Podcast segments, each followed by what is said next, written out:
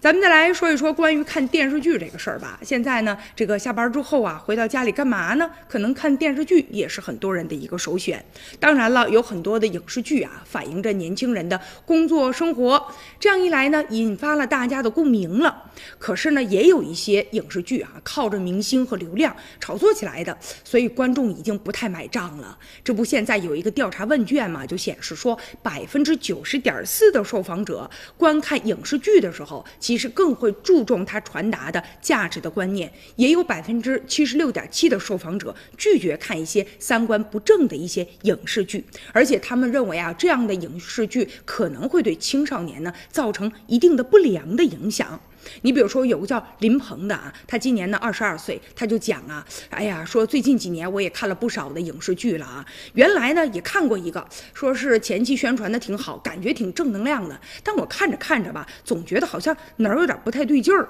因为这个影视剧是介绍一些职场的一些话题嘛，所以我想了解了解啊，然后看看里面的人物，结果呢我发现剧情特别的老套，而且这个人物刻画的也比较简单吧，而且之前还有一部电视剧讲述。的是女性的成长和独立，但后来吧，总感觉好像他的意思就是说这颜值特别的重要。那你看这样的观念真的就对吗？